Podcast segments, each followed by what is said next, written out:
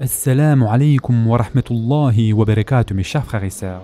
La dernière fois donc nous avions abordé le sujet du Mawlid et concernant donc euh, la célébration de la naissance du prophète sallallahu alayhi wa Ibn Hajar a dit vraiment quelque chose de très beau à ce sujet.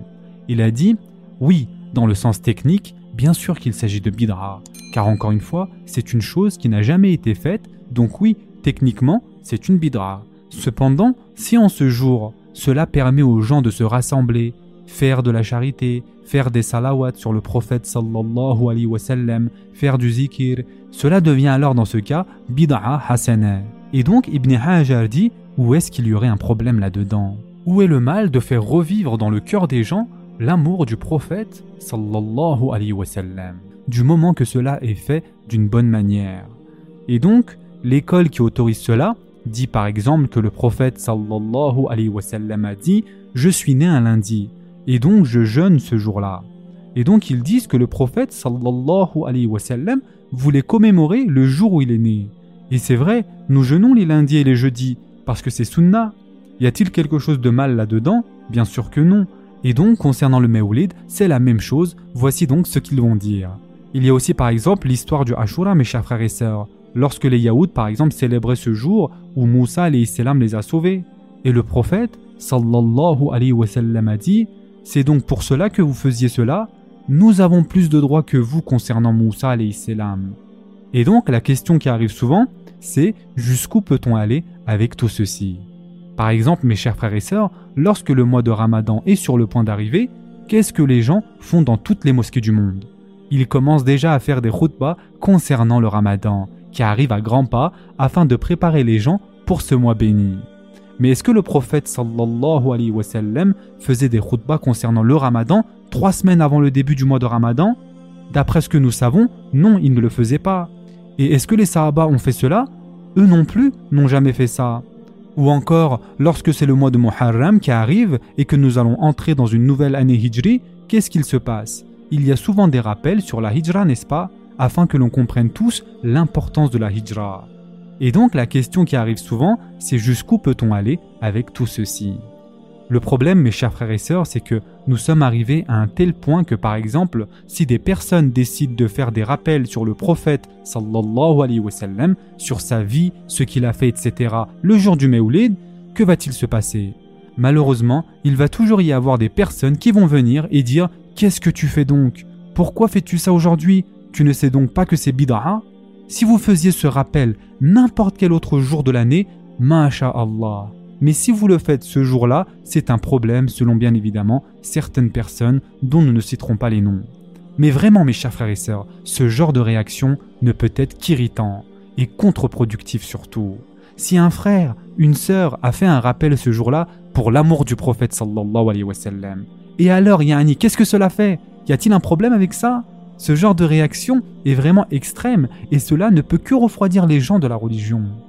Le fait est, mes chers frères et sœurs, qu'il est important de rappeler que même Ibn Taymiyyah était beaucoup plus ouvert d'esprit concernant ce sujet. Il n'était pas dur et strict à propos du Mawlid. Yani, vous n'avez qu'à lire ce qu'a écrit Ibn Taymiyyah et il a dit il pense que c'est bid'a et que cela ne doit pas être fait, mais qu'est-ce qu'il dit ensuite? Il dit cependant, il y a de fortes chances que la majorité des personnes qui vont célébrer le Mawlid recevront une récompense d'Allah subhanahu wa ta'ala pour leurs bonnes intentions. Et c'est Ibn Taymiyyah qui dit ça. Yani, il n'y a aucun doute que la majorité des personnes qui célèbrent ça seront récompensées, car leur niyyah est bonne, et ils veulent montrer leur amour et leur respect pour le prophète sallallahu alayhi wa sallam. Cependant, je n'aime pas cela, et ceci est mon opinion. Voici ce que dit Ibn Taymiyyah.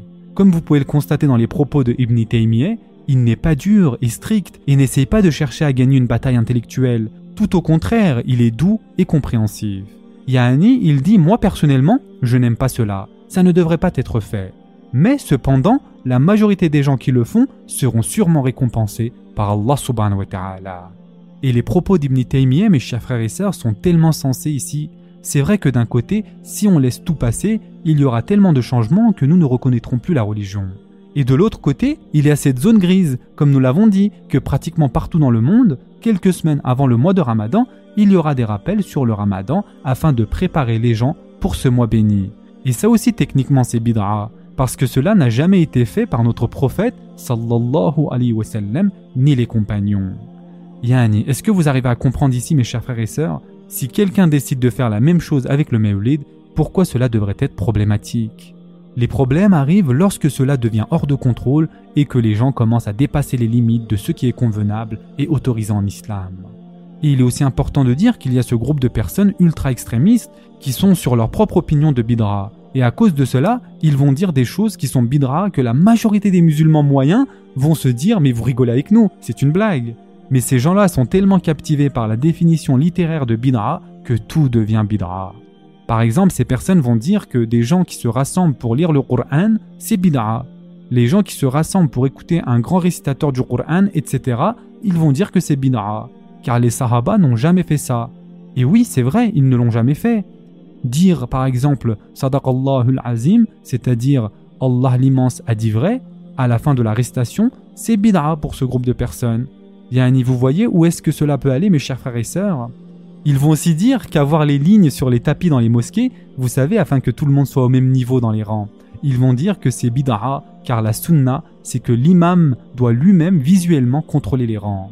Le prophète, sallallahu alayhi wa sallam, marchait entre les rangs et regardait si les safs étaient bien alignés. Et donc, avoir ces lignes serait bid'a. Ils vont dire que c'est bid'a de donner le ezan à l'intérieur du mesjid, vous devez sortir dehors et faire le ezan là-bas comme dans la sunna.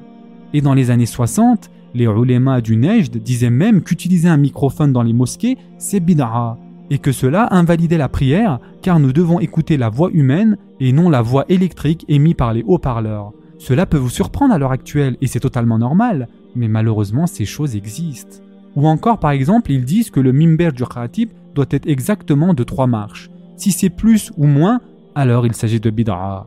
Car selon eux, avoir plus ou moins de marche que le mimber du prophète sallallahu alayhi wa sallam, c'est bid'a idafiyya.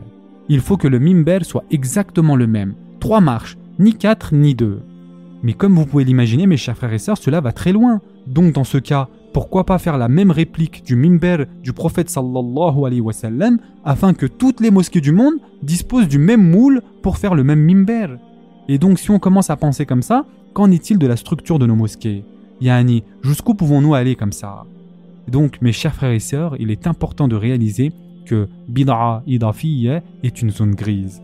Yani, on part sur quelque chose qui existait déjà en islam, mais on rajoute quelques petites choses en plus. Certains ulémas ont dit qu'il s'agit parfois d'une bonne bid'a et que c'est autorisé, et de l'autre côté, nous avons des ulémas qui disent non. Nous devons rester sur les sources et ne rien modifier. Et même parmi ces ulémas conservateurs, le spectre est très large. Beaucoup d'entre eux vont faire des choses que les salafs ne faisaient pas. Et il n'y a aucun problème, encore une fois, là-dedans. On va s'arrêter ici pour aujourd'hui. En attendant, prenez soin de vous mes chers frères et sœurs, et à très prochainement, Inch'Allah.